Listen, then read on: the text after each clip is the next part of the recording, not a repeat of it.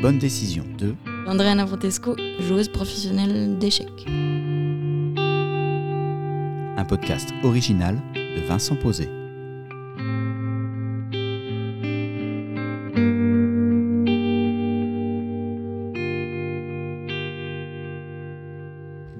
Et bienvenue dans Les Bonnes Décisions, un podcast original de Vincent Posé. Bah ouais, c'est moi.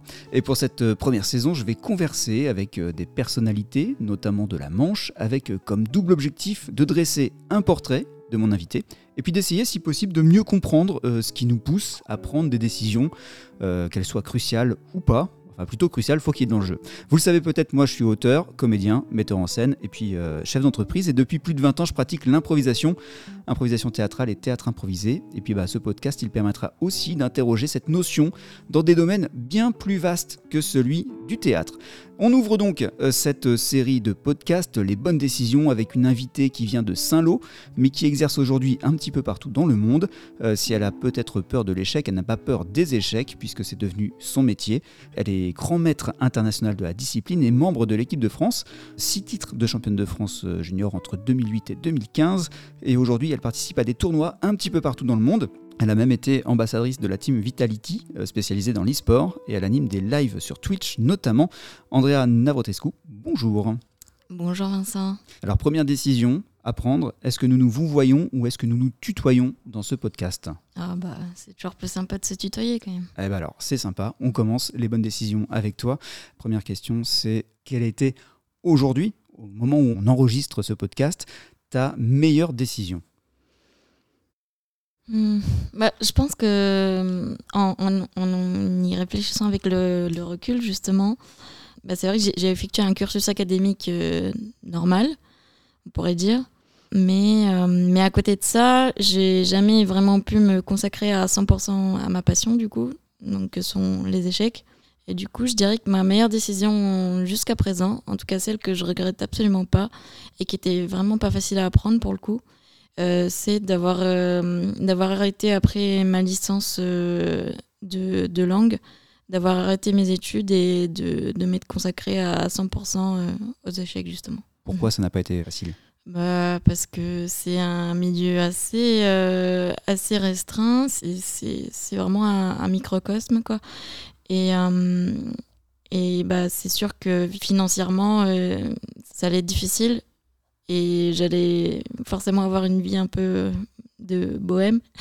Mais finalement, c'est quand même euh, le, le, fait d'être libre et euh, d'être épanoui dans, dans, la vie, euh, bah, ça n'a pas de prix. Donc c'est clairement ce qui prime.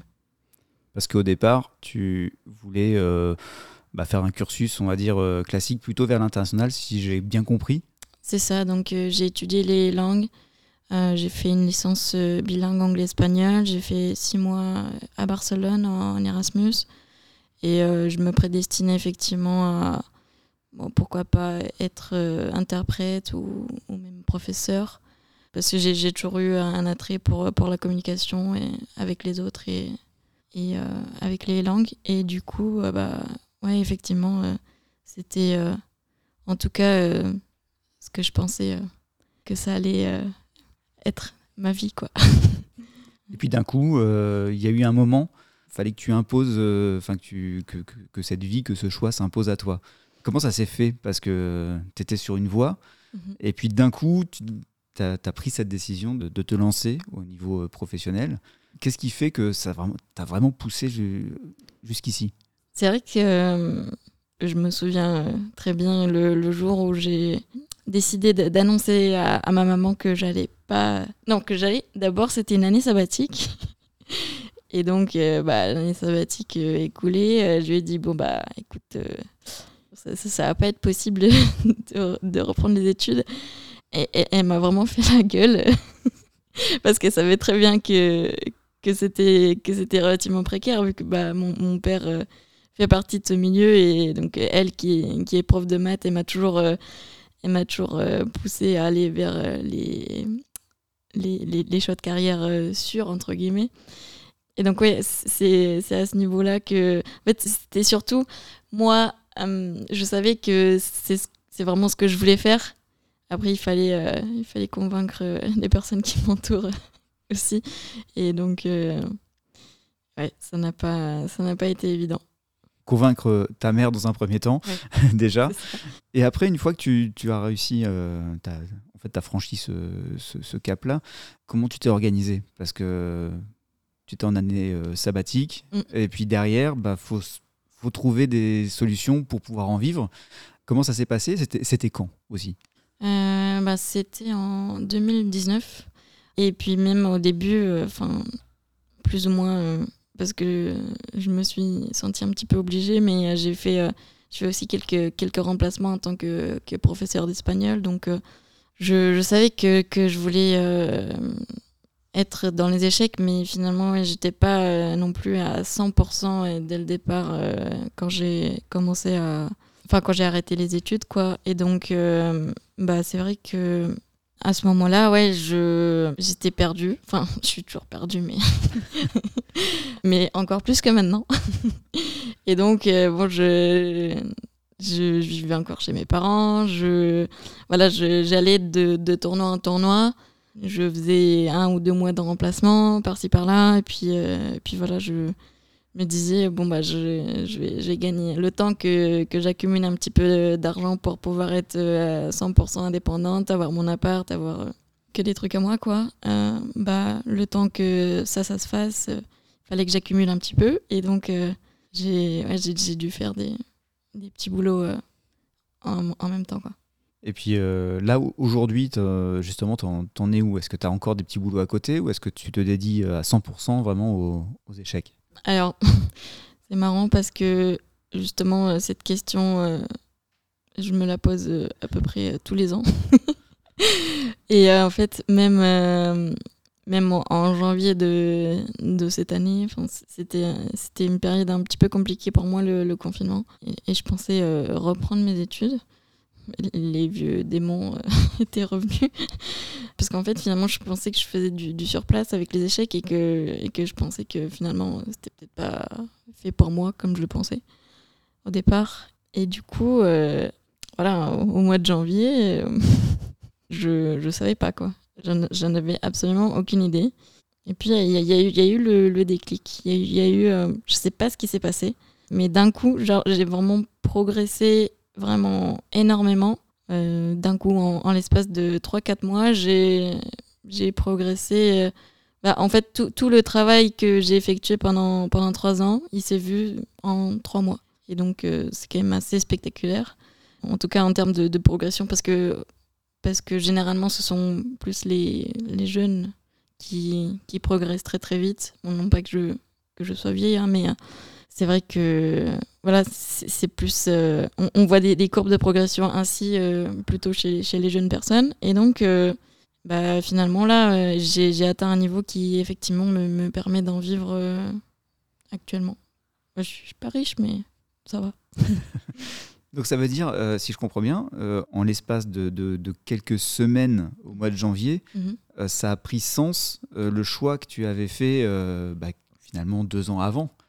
Et, quand tu dis trois ans de, travail qui se voit tout à coup, mm. j'imagine c'est en tournoi, c'est euh, tu t'es rendu compte, euh, tu as eu des bons résultats ou... Voilà, c'est ça, c'est que cette année j'ai fait, euh, j'ai fait des très très bons, enfin des, résultats vraiment exceptionnels, chose qui m'était pas arrivée depuis bah, littéralement jamais en fait. Donc c'est vraiment ça qui a fait que ça, s'est vu sur, euh, dans les chiffres, sur, sur le papier, ce mm, ce qu'on appelle le, classement Elo. C'est un peu comme euh, le classement au tennis, par exemple. On a un, classement qui, définit notre valeur relative par rapport à un moment donné euh, dans le temps. Et donc, à, ce classement Elo, justement, j'ai pris beaucoup de. Beaucoup, j'ai engrangé beaucoup de points d'un coup. Et donc, ça s'est vu vraiment dans les chiffres, quoi. Et donc, forcément, bah derrière, ça t'a conforté dans, dans ce choix-là. Exactement. Et puis j'imagine aussi que les sollicitations, euh, quand ton niveau augmente, tu as plus de sollicitations, plus de tournois. Tout à fait. Bah, il y a aussi euh, tout ce qui est euh, exhibition.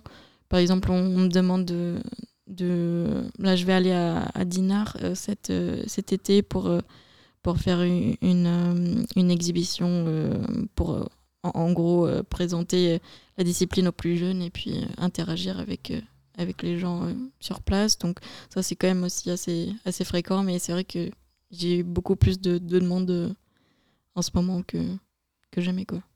Là, on parle d'aujourd'hui, mais dans, dans, le passé, les échecs, donc c'est familial, mhm. Si j'ai bien compris. Parce que ton père était aussi grand joueur. Mhm. Comment tu as, tu t'es lancé dans, les, dans les échecs? Ou comment on t'a lancé? Je ne sais pas. Alors effectivement, tu fais bien de le préciser, puisque effectivement, on m'a lancé. j'ai commencé très très tôt, à 5 ans. Bah, c'est vrai qu'à 5 ans, tu préfères jouer avec les poupées Barbie que, que de pousser des, des, bouts de bois sur un plateau, normalement. Mais c'est vrai que mes parents, ils ont toujours eu cette, exigence euh, avec, euh, avec moi dans, dans, tout ce que je faisais, euh, cette exigence de, de l'excellence finalement. Il y, avait quand même, il y a quand même de la pression aussi, je vais pas mm, le nier. Mais finalement, avec, avec le recul, en fait, c'est plutôt, je dirais, l'amour de la compétition qui, qui m'a fait euh, carrément plonger dedans parce que bah, c'est vrai que j'ai quand même un, un esprit relativement euh, compétitif et puis euh, c'est plutôt satisfaisant de, de, voir que, que, les fruits de, de tes efforts sont, sont là. Quoi. Qu'est-ce qui t'attire dans, dans, cet aspect compétition? Alors j'ai vu que ton choix était plus sur aux échecs ce qu'on appelle le blitz les parties rapides. Mm. Parce que j'imagine aussi que l'esprit de compétition est plus exacerbé aussi dans cette pratique-là. Et qu'est-ce que ça provoque? Est-ce que ça te. J'imagine, il y a une espèce de transe aussi qui peut se mettre en place? Oui, oui. Bah, il y, a, y a quand même une, une forte euh, poussée d'adrénaline euh, quand tu es, es, plongé euh, dans, dans, ta partie et que.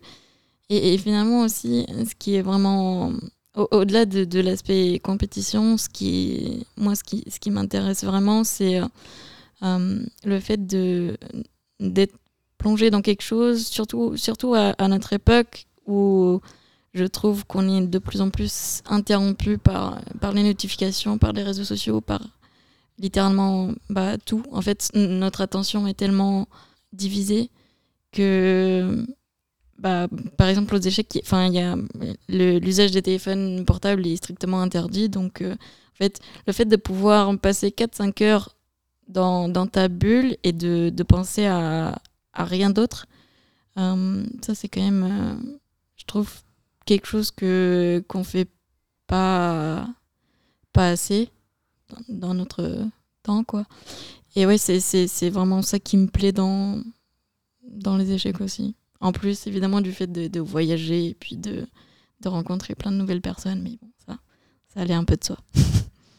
Je voudrais te demander, euh, Andrea, juste pour les gens qui ne connaissent pas les échecs, mhm. euh, d'essayer de, savoir ce qui se passe dans ta tête au moment où commence le tournoi. On imagine un tournoi physique.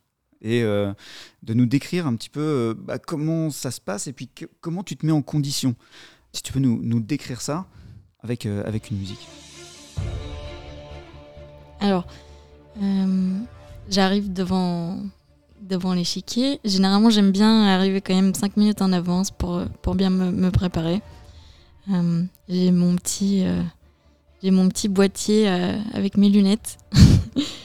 je, je, les sors et puis c'est vrai que ça, ça, fait un petit rituel quand même. Je j'ai ma petite je vais chercher ma petite bouteille d'eau. Je vais je m'assois, je commence à écrire euh, mon nom, puis le, le nom de l'adversaire, puisque vous sachez qu'il est obligatoire de, noter les coups.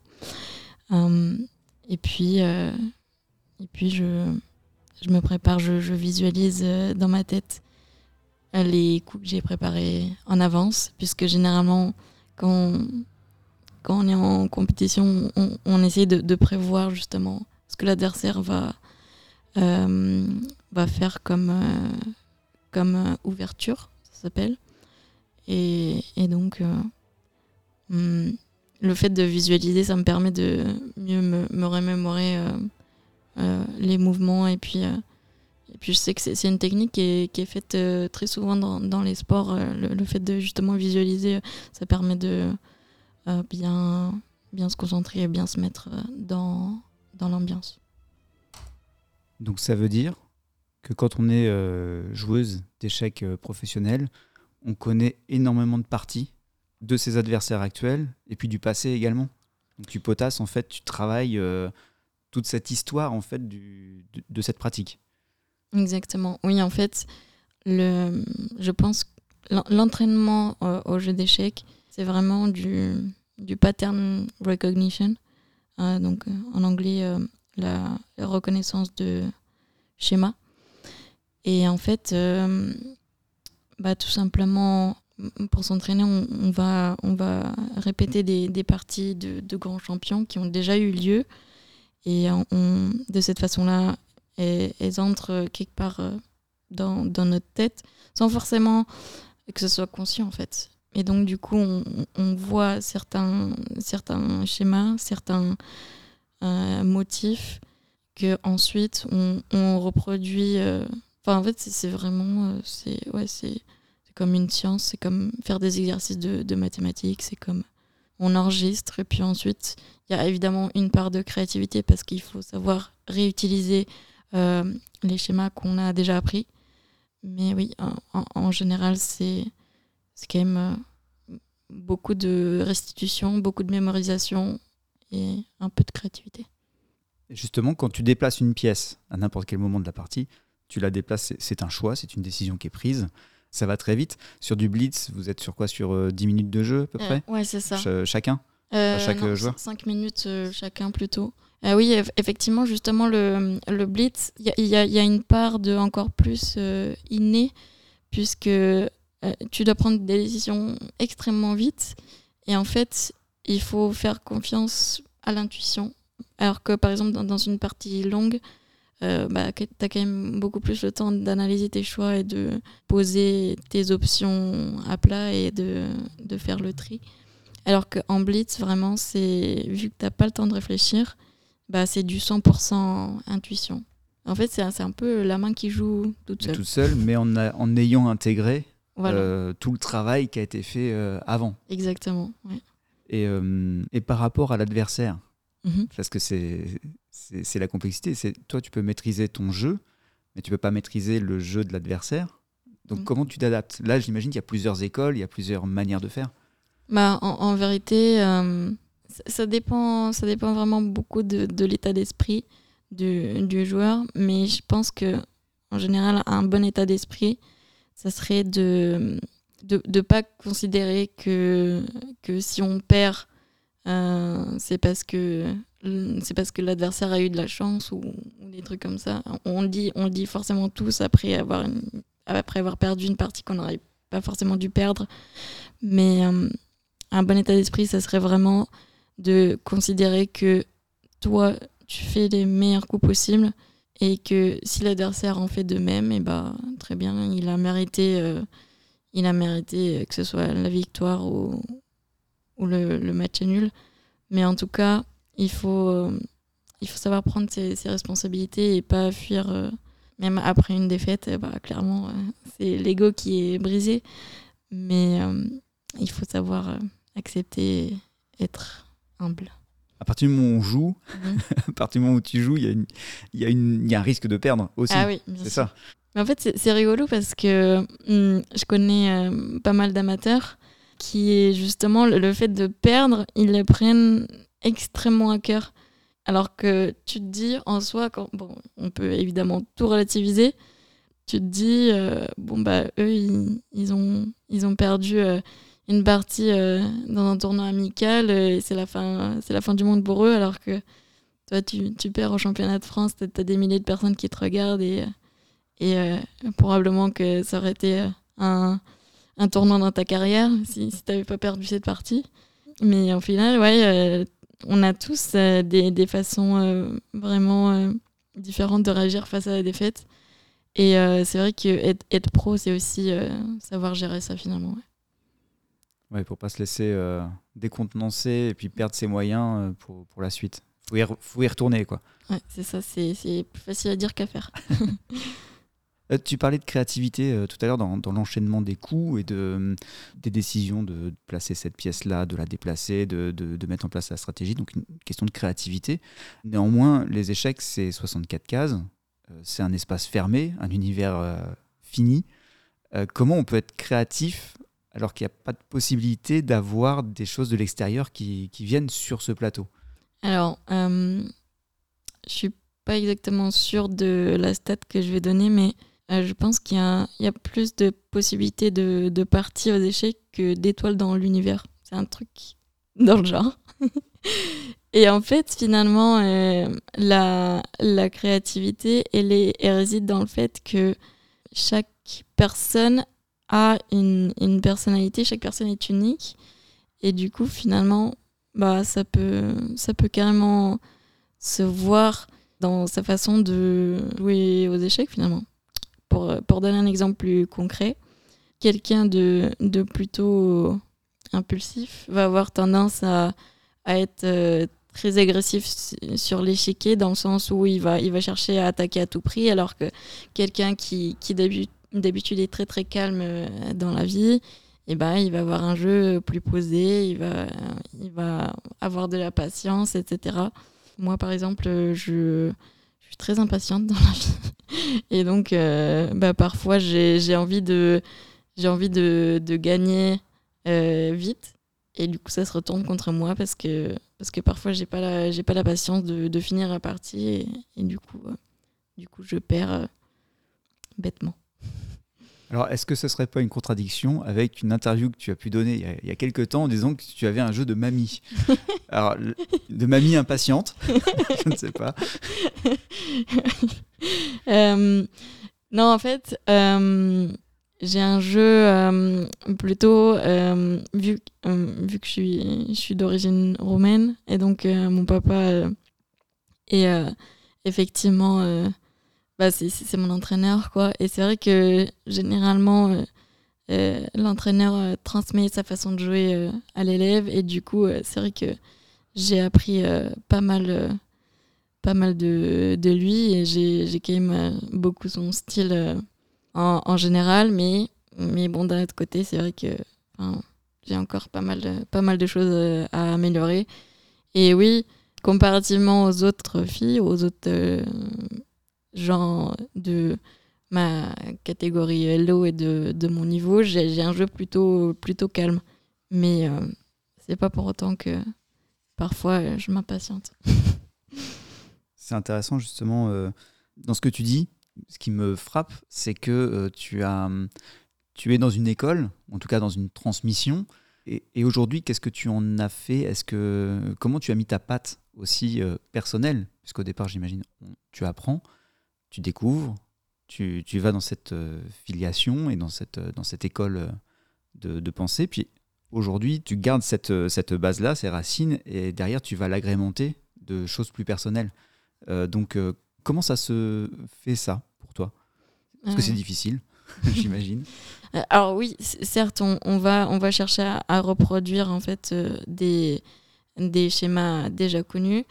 Mais en fait, euh, pour parler plus concrètement, quand on arrive à la fin de la préparation, donc à la fin de, ce qu'on avait envisagé au préalable, bah, on est livré à soi-même. Et donc c'est à ce moment-là que euh, bah, justement le, le côté euh, personnel intervient, puisque euh, il faut savoir bah, réfléchir par, par soi-même, alors que on, connaissait déjà le, le, début de la partie souvent. Donc en fait c'est ouais, vraiment après la préparation d'ouverture et euh, justement, après avoir euh, vu un certain nombre d'idées et de, de, plans dans, dans, le milieu de jeu, que euh, le, le, côté personnel intervient. Quoi. Mais, mais c'est vrai que, oui, d'abord, il faut, il faut apprendre les bases.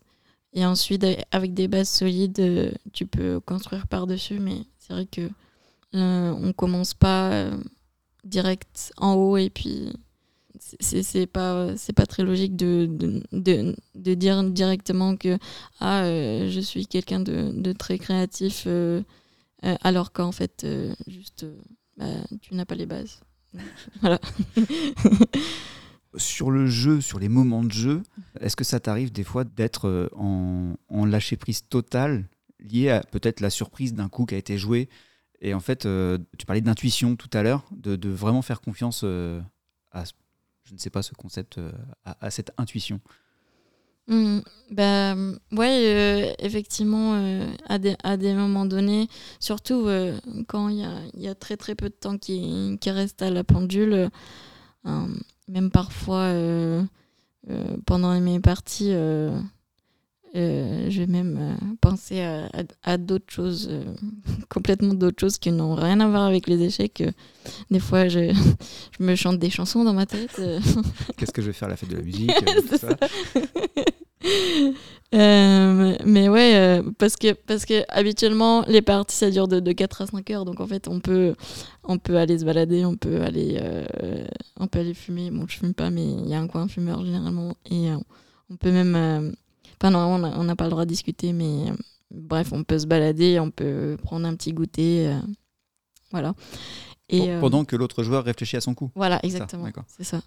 Et donc, ouais, c'est à ce moment-là où tu te dis, bon, bah, j'ai besoin de déconnecter mon cerveau deux secondes parce que, évidemment, mm, être concentré pendant 4-5 heures de suite, c'est pas possible. Donc, en fait, c'est vraiment des, des durées de 15 euh, à 20 minutes de concentration intense. Puis après, on déconnecte le cerveau, on se dit, bon, il bah, faut que je garde un petit peu d'énergie parce que sinon, ça va pas le faire, je vais pas pouvoir finir la partie parce que c'est vrai que c'est quand, même, euh, hyper intense. Et euh, très souvent, à la fin des, parties hyper difficiles qui ont duré longtemps, j'ai mal au crâne. tu parlais tout à l'heure dans la première question, c'était quelle était ta, meilleure décision euh, donc de te lancer, même si euh, ce n'est pas facile. Euh, je vais te faire écouter, en fait en 1992, il y avait Judith Polgar qui est venue à Paris, et j'ai retrouvé un, bout de reportage, et je vais te faire écouter le témoignage de Valérie Saloff, qui jouait justement face à cette championne. Le joueur masculin est très handicapé. Je jouais contre elle à Madrid, et pour moi c'était très très difficile. Et euh, parce que euh, c'est jeune fille seulement. C'est très, très, très émotionnel, c'est très difficile à concentrer. Très difficile de se concentrer face à Judith Polgar, qui avait 16 ans euh, à l'époque. Ben ouais, euh, c'est l'un des défauts majeurs, si je peux en trouver mais en fait, c'est pas vraiment un défaut du jeu en soi, c'est plutôt un défaut du, du monde qui est autour. Parce que c'est que les échecs, euh, fondamentalement, euh, sont un jeu de guerre. Donc un jeu où tu dois détruire ton adversaire. Et que, bah, évidemment, sociétalement, euh, c'est quand même réservé aux, plutôt aux garçons. Comme pas mal de, choses euh, à cette époque-là. Et puis, euh, c'est toujours. Euh, bah, là, ça va de, de, mieux en mieux, mais c'est clair que c'est quand même quelque chose de, de très genré à la base, ouais. Et donc, bah ouais, justement, le, le fait de, de, jouer contre une jeune fille de, de 16 ans, je suppose que ça doit pas.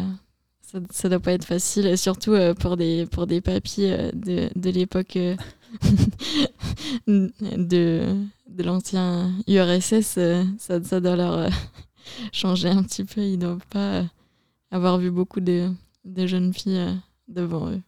Justement, dans ce reportage, il y a aussi Judith Polgar qui répond quelque part à, ça. Donc c'était en 1992. est-ce que tu peux expliquer peut-être, parce que moi je dis ça parce que je me suis documenté un peu, mais Judith Polgar, c'est qui?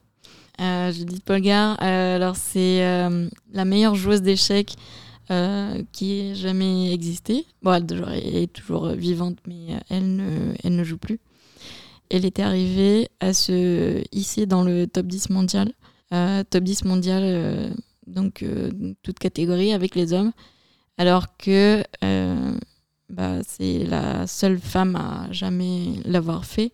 C'est quand même assez extraordinaire parce que, bon, c'est vrai qu'en général, les, les, femmes ont quand même un, un niveau, euh, un niveau moindre par rapport aux hommes, vu que forcément on est euh, littéralement 5 euh, voire 10 fois moins en termes de proportion. Donc statistiquement, il y a moins de chances d'avoir des femmes très très fortes, mais pourtant elles, c'est l'exception. Ça prouve aussi une force de, de, caractère assez, assez phénoménale, je trouve, d'être resté à un top niveau aussi longtemps et, et d'avoir réussi à, prouver justement malgré ce que, ce que les gens disaient, bah, en fait, elle s'en foutait quoi. Quand dans le reportage on lui posait la question comment est-ce que ça se fait qu'elle joue avec des hommes? Voilà ce qu'elle répond.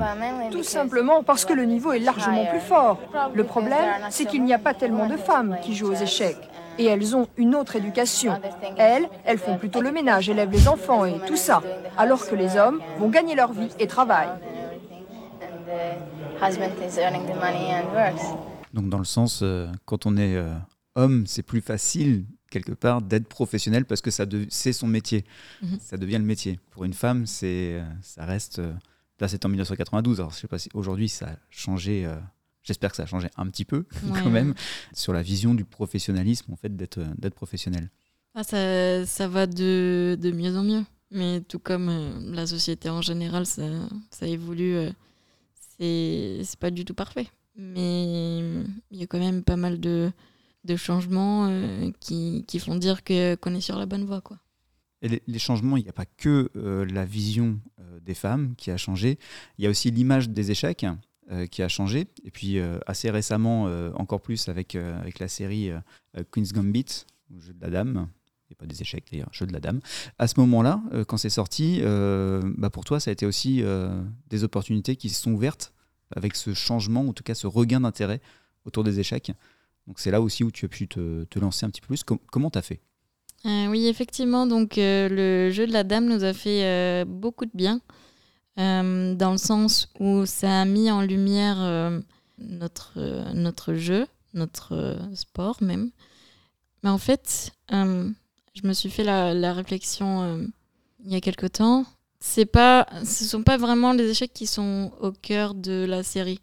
C'est plutôt une histoire d'addiction. En fait, ça aurait pu être les échecs comme n'importe quel autre jeu ou sport. Et là, il se trouve que pour nous, et heureusement, c'est les échecs. Mais en fait, finalement, euh, l'histoire, c'est pas vraiment centré sur les échecs. Quoi.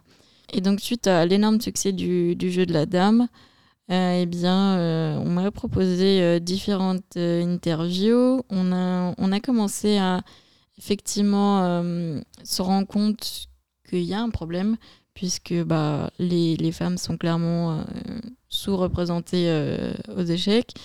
Et on a commencé à, à, se poser des questions sur, bah, finalement, je simplifie un petit peu la chose, mais dans le sens où c'est pas forcément très logique qu'il y ait des, des tournois pour, spécialement réservés aux femmes, alors que les échecs, ça, joue avec le cerveau. Donc, est-ce que ça serait euh, un aveu de, faiblesse de notre part ou est-ce que ça serait. Voilà, on, est en droit de se poser la question en tout cas. Mais je, je m'emporte un petit peu. enfin bref, du coup, euh, suite, euh, suite au jeu de la dame, ouais, on m'a proposé pas mal d'interviews. J'ai fait même une interview pour Combini, j'ai fait un plateau de, télévision même, très impressionnant. Donc euh, c'est suite à ça, même sur Twitch, les, audiences ont absolument explosé. Donc Twitch qui est un, site de, retransmission live. Et, donc finalement, il y a pas mal de joueurs d'échecs qui, s'y sont mis, dont, dont, moi, surtout pendant le confinement. Parce que c'est vrai que les gens, ils n'avaient pas grand-chose à faire, euh, à part euh, rester chez eux et regarder la télé. Et donc, euh, eh bien, effectivement, il y, a pas mal de joueurs d'échecs qui s'y sont mis et les, audiences euh, qui, démontrent de, l'intérêt qui est porté euh, au jeu ont simplement explosé. Donc, c'était vraiment un effet boule de neige et la vague a fait que ça a apporté vraiment beaucoup de, de nouveaux, nouveaux arrivants dans, dans le monde. C'est quand même exceptionnel de, de voir à quel point euh, ça, ça a réussi quoi. Mesdames et messieurs, bien le bonsoir, j'espère que vous allez bien. On est avec Xakil prêt pour la game versus Vitality. Hold up, wait a minute. Deuxième match. Ça, c'est une vidéo de la team Vitality, puisque tu as fait partie de cette euh, équipe de e-sport en France. Euh, tu as été repérée, tu as été ambassadrice. Pour celles et ceux qui ne connaissent pas, globalement, le e-sport, c'est plutôt des jeux autour de la console. On est sur Fortnite, on est sur FIFA, Call of, etc., LOL. Bref, c'est tout un univers de sport virtuel. Donc il y a des équipes professionnelles qui se, qui se montent. Et donc toi, tu as été repéré par cette équipe qui est un peu la pionnière aussi en France, une des plus reconnues en tout cas. Comment ça s'est passé et comment ils se sont intéressés aux, échecs? Bah, Finalement, je pense que ça s'est fait un peu euh, euh, par euh, analogie avec les, Américains, puisque il y avait... y, déjà eu, y avait eu des, joueurs d'échecs américains qui ont été pris dans, les équipes e-sports. Et donc, euh, bah, en France, ils ont voulu faire pareil, tout simplement. Et donc, euh, ils m'ont contacté euh, bah, sur, sur Twitter. suite aussi à, l'interview Combini que, que j'avais faite, qui, avait, qui avait aussi pas mal marché. Et donc, donc ils m'ont dit bon, bah écoute, on aimerait que tu sois ambassadrice de, la team Vitality. Moi, comme, comme je fais un peu partie du monde de Twitch, je, je savais qui ils étaient, je savais ce qu'ils représentaient quand j'ai reçu le, message, en fait, j'ai eu vraiment beaucoup de mal à m'en remettre parce que je n'en croyais pas mes yeux. En fait, C'était quelque chose de, complètement fou. Euh, hein, c'est même, euh, c'est même le, le, le, CEO de Team Vitality qui m'a écrit en personne euh, pour me dire qu'il voulait me, recruter. Donc, ouais, c'était absolument incroyable. Et évidemment, bah, j'ai dit oui. Et donc, de fil en aiguille, voilà, j'étais ambassadrice euh, Vitality euh, pendant un an. Au moment où on enregistre euh, ce podcast, ce, contrat en tout cas est, terminé. Qu'est-ce que ça t'a apporté et qu'est-ce, est-ce que tu as des idées après derrière de, développement peut-être pour dépoussiérer encore plus l'image des échecs et puis bah, pour toi pour, pour continuer à en vivre tout simplement? Mmh, Oui effectivement ça, c'est, fini malheureusement. On ne peut pas leur en vouloir évidemment parce que ils ont décidé de, se concentrer plus sur les, jeux les jeux vidéo euh, plus classiques entre guillemets donc euh, League of Legends Rocket League euh, etc le marché des échecs n'est pas encore voilà pas encore mûr. Malheureusement c'est un truc assez hybride.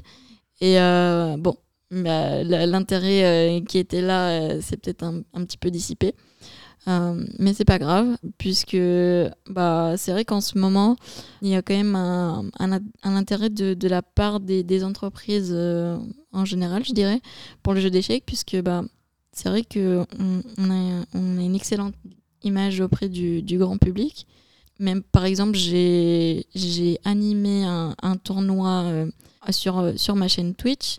En fait, ce que, ce que l'entreprise avait fait, c'est qu'ils avaient fait un tournoi en interne et puis euh, la finale, ils l'ont ils ont joué euh, en ligne. Et puis je, commentais euh, bah, justement la, finale en, en, ligne. Et puis ça, ça a permis de, de, créer du team building, ça, a permis de, de leur donner de la, visibilité. Et puis finalement, c'était un moment hyper, hyper convivial tout en, en alliant compétition et convivialité. Quoi. Donc c'est vrai que ce genre de ce genre d'événement. Euh, c'est de plus en plus demandé et, et moi je trouve que c'est une excellente idée. Donc ouais, on essaie plutôt d'aller euh, vers le, le, marché des, des entreprises euh, en ce moment vu que les échecs ont quand même une hyper bonne impression auprès de, auprès de tout le monde.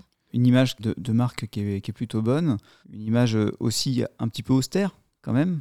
Et toi, j'ai l'impression que tu, tu, dénotes aussi un petit peu dans ce milieu, juste euh, ce petit extrait par exemple. Are you actually? Uh, I will read. Oh, oh, oh, look at this, look at this, look at this. What is that? What is that, guys? What is that? This is terrible chess. This is very terrible chess. Oh, oh no! Oh my god! Donc en pleine partie, c'est ça? C'est ça. Euh, là, euh, je pense que je, je, venais de faire une énorme gaffe de me faire mater en, en un coup alors que j'avais une dame de plus, euh, truc complètement improbable. Mais ouais, du coup, c'est rigolo de déjà de ne pas se prendre au sérieux, effectivement, et, euh, et de pas tout simplement d'être euh, accessible. Parce que je pense pas que les. En tout cas, pour moi, les échecs, c'est pas réservé juste à l'élite, entre guillemets. C'est important de ne pas euh, se prendre pour, pour une star, entre guillemets, et puis de juste de, de rester euh, bah, normal en fait. On imagine euh, difficilement en tournoi, euh, après, après un coup euh, étrange, euh, les, les joueurs et joueuses euh, faire Ouah, quoi Quoi What What A priori, ouais, ça c'était devant mon ordi.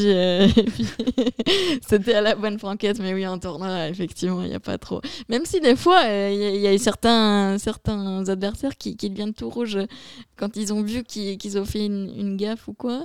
Il y en a qui savent pas trop garder la poker face quand même. Pour terminer, au- aujourd'hui, donc euh, tu es professionnel des, échecs, tu essayes d'en vivre. Co- comment euh, concrètement, qu'est-ce qu'il te manque et, comment ça se passe la professionnalisation euh, dans les échecs? Parce que vivre de tournois, faut gagner des tournois, faut être bien placé pour gagner un peu d'argent. Mais avant, faut déjà pouvoir aller sur les tournois parce que j'imagine c'est à l'international. Donc, de quoi tu as besoin et comment c'est organisé ta, vie de, professionnel de- des échecs? Alors effectivement, euh, il, faut, il faut un capital départ qu'il faut investir, euh, justement pour, euh, comme tu le disais, faire des, des tournois à, l'étranger. Généralement, donc, il faut savoir que à partir d'un certain niveau, les, organisateurs de tournois, ils t'offrent le, logement et parfois la nourriture parce que tu, es un joueur titré et que du coup, ça, apporte de la présence au tournoi. Après, par contre, euh, tout ce qui est euh, voyage, euh, déplacement, c'est toujours à mes frais. Sauf quand je joue pour, l'équipe de France. Mais là, bon, bah, je, je représente la France, donc c'est normal que, je pense que les, que les déplacements soient, soient remboursés, soient pris en charge par la, par la fédération. C'est vrai que comme les échecs, il n'y a pas beaucoup de visibilité, bah forcément, euh, il n'y a vraiment pas beaucoup de sponsors.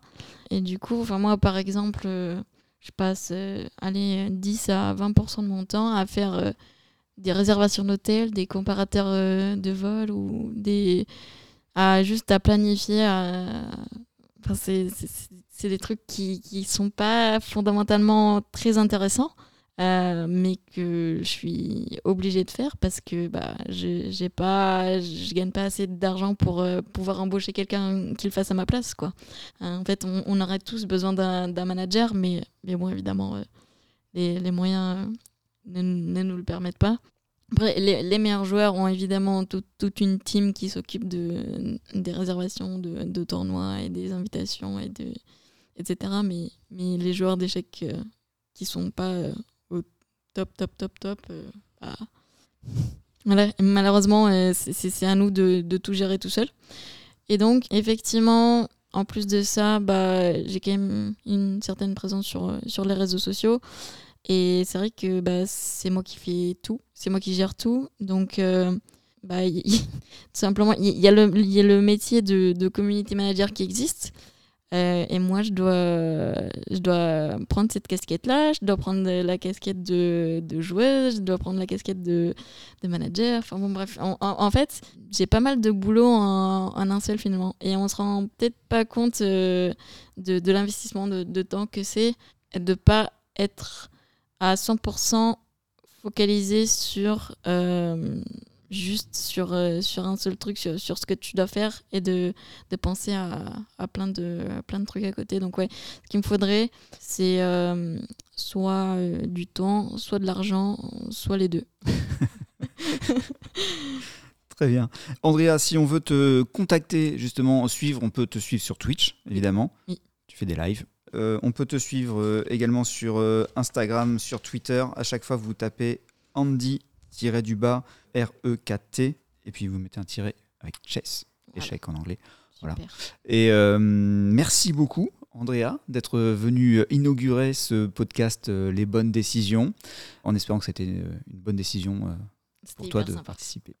On se retrouve, euh, bah, nous, pour la suite des bonnes décisions avec euh, une nouvelle invitée. Ce sera euh, le premier lundi du mois prochain, donc au mois d'octobre. Rendez-vous sur, euh, eh bien évidemment, sur les pages de Commune Impro, sur les réseaux sociaux, les plateformes de podcast. On est là, vous tapez les bonnes décisions, et puis vous aurez un portrait et puis l'analyse de toutes les décisions. Merci encore, Andrea, d'avoir été notre première invitée. Merci. Les bonnes décisions, un podcast de Vincent Posé avec la musique originale de Julien Brochant, et Paul Le Marchand à la vidéo et aux réseaux sociaux. Production comme une impro. Les bonnes décisions à retrouver sur toutes les plateformes de podcast et sur les réseaux sociaux. Hashtag les bonnes décisions.